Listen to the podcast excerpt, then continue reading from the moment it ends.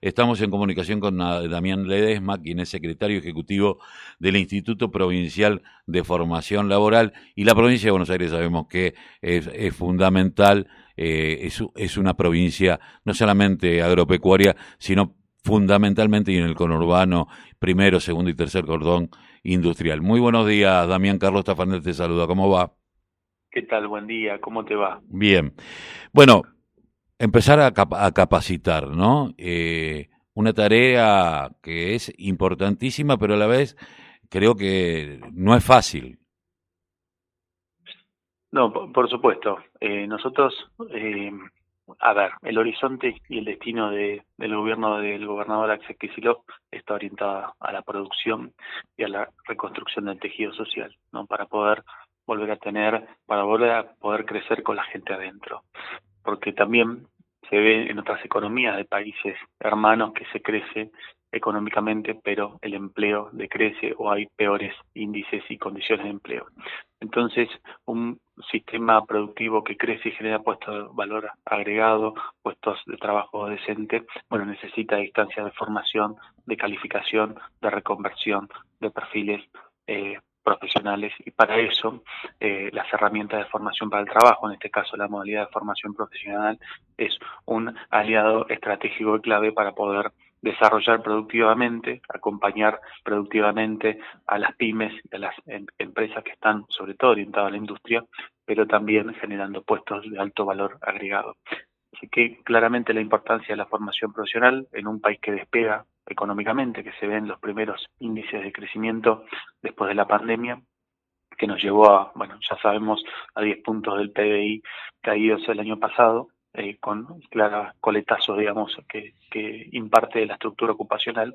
Bueno, ahora que empezamos a crecer nuevamente, los oficios se convierten ahí en una llave maestra para poder insertar a jóvenes y adultos mayores de 45 años en puestos de trabajo de calidad. Así que creo que la función de la formación, no solamente en Argentina, sino en muchos países de América Latina, está siendo rejerarquizada y claramente nuestro gobierno está apostando a ella para convertirse en unos engranajes del desarrollo con inclusión social. Eh, este programa Impulsar Oficios, que, larga la gestión Kisilov, eh, me parece que está muy vinculado también eh, a empezar a ver eh, nuevas formas y cómo encarar los nuevos oficios, porque también la industria eh, tiene que reconvertirse para, eh, porque para tener una industria más limpia, hay nuevas formas de, de, trabajo, las líneas fordianas rígidas cada vez existen menos y existen más las flexibles, lo cual al oficio también lo tiene que hacer más flexible, ¿o me equivoco? Exactamente, no, no, no. Creo que, digamos, hay una tendencia mundial que está estudiando los comportamientos del futuro del trabajo que pasa por estos lugares que decís vos. Y esto hay que leerlo en la línea, digamos, de tres etapas. Resistir, digamos, con sostenimiento del empleo, reactivar para reactivar la economía y transformar para poder tener oficios más innovadores, con mayor impacto ambiental y con mayores dinámicas de innovación en términos de calidad impacto y diseño. Entonces, este programa Impulsar Oficios tiene como objetivo poder constituir unidades productivas con los egresados y egresadas de los sistemas públicos de formación profesional.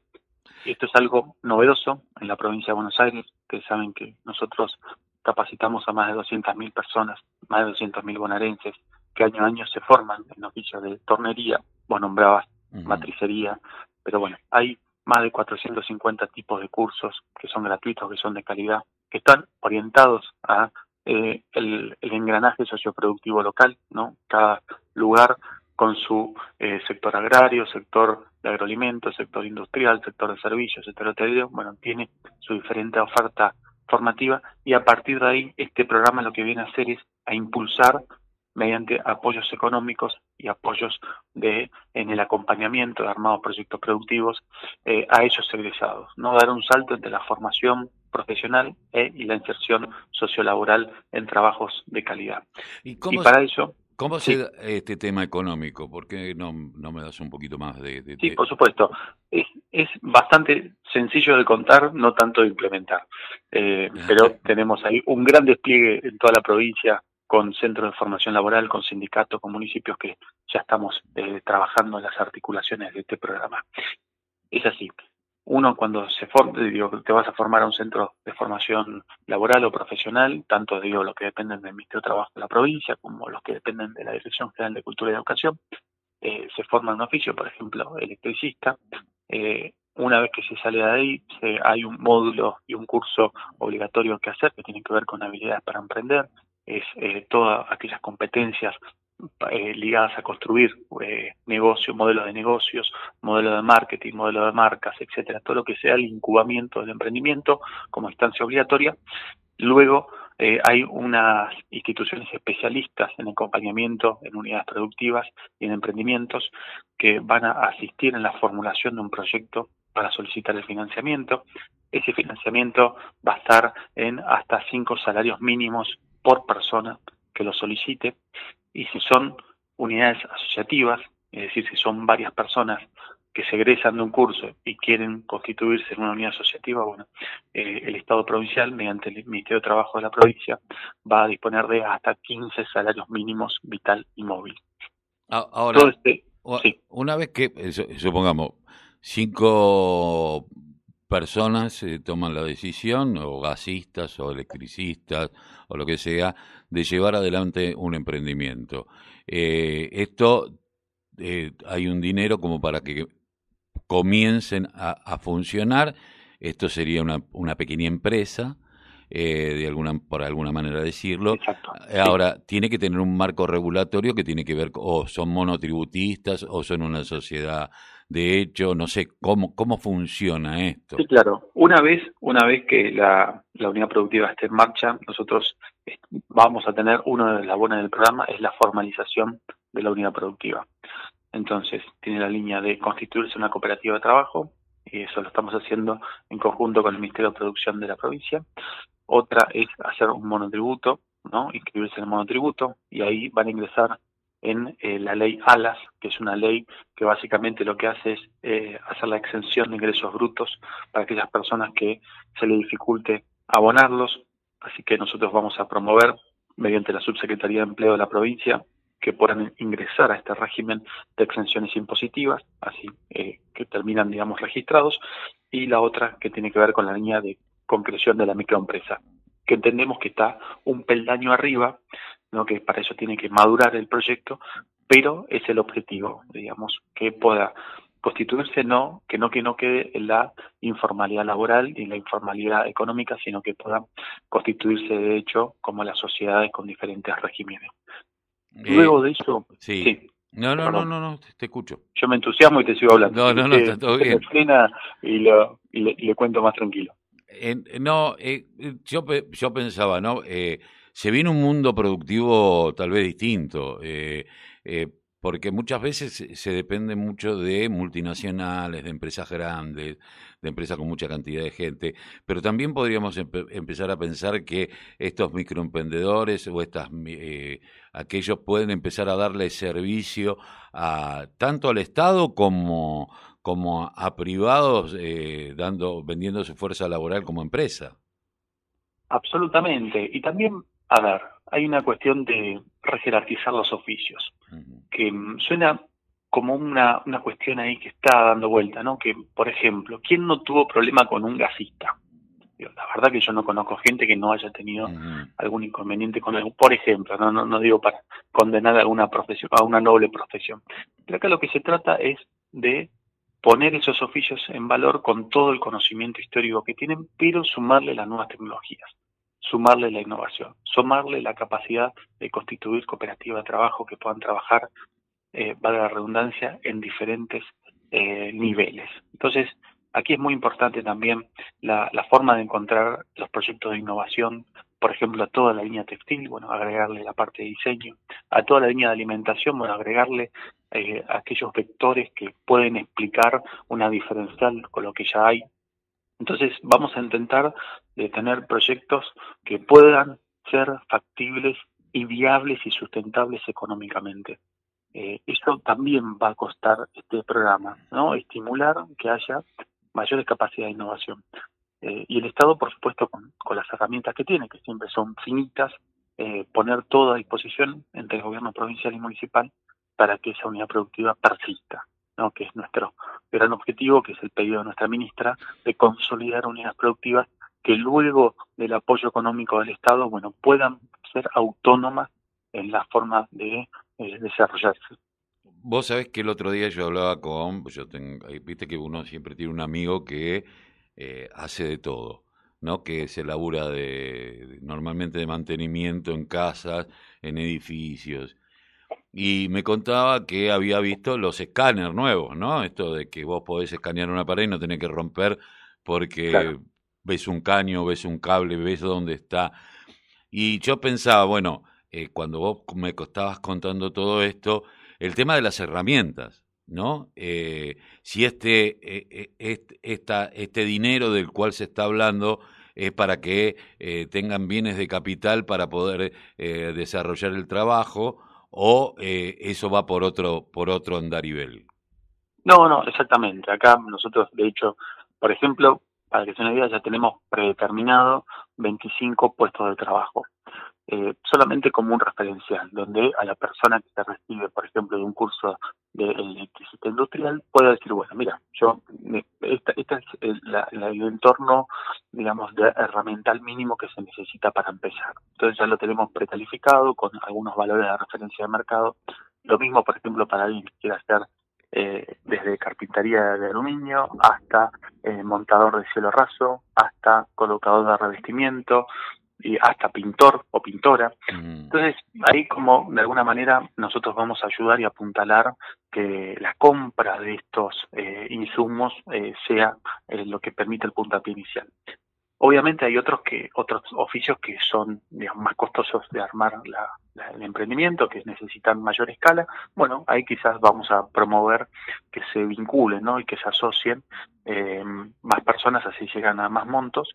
Y hay algo muy importante que no quisiera pasar por alto, que es la posibilidad de, eh, transcurridos seis meses de iniciar este proyecto, eh, tener la, la, posibilidad justamente de presentarse en una línea de microcréditos del Banco Provincia con una tasa subsidiada que permita recapitalizar esa unidad productiva que nosotros hemos dado puntapié inicial meses anteriores y de esa manera seguir apostando a crecer ¿no? en términos del patrimonio de bienes de capital eh, para continuar la unidad productiva.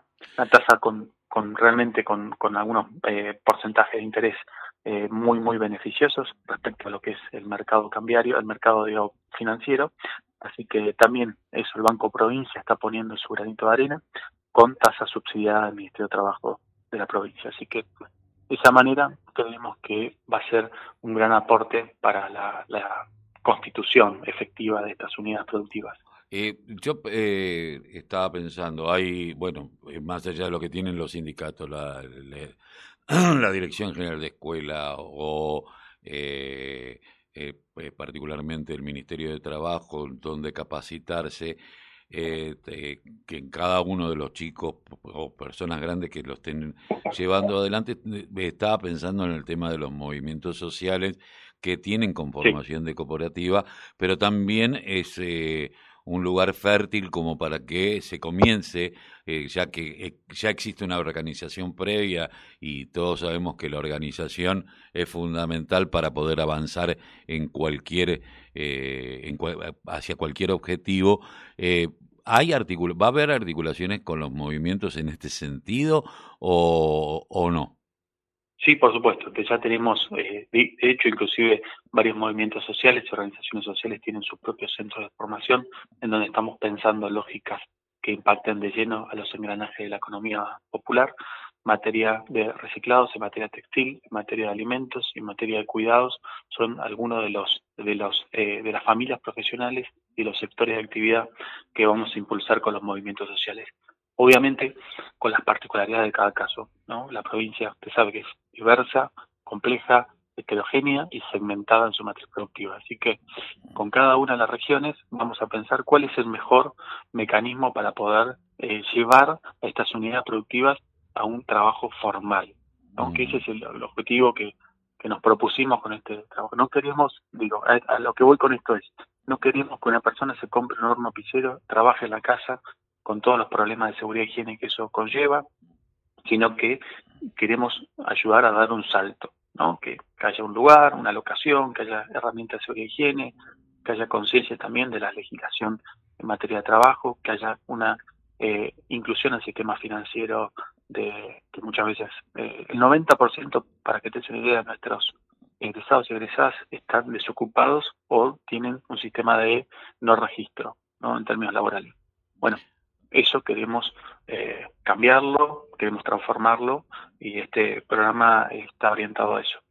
Sí, aparte del programa Impulsar Oficio, eh, lo que también va a hacer es que en el caso de que se pueda consolidar en un espacio físico algún grupo, una microempresa, una cooperativa, también eh, empiece a tributar en los municipios, eh, empiece a tener controles, y esto también eh, es dinero que entra al, Estado para poder seguir refinanciándose tanto en lo municipal como en lo, como en lo provincial. Me parece que es un círculo virtuoso que hay que empezar a dar, de alguna manera.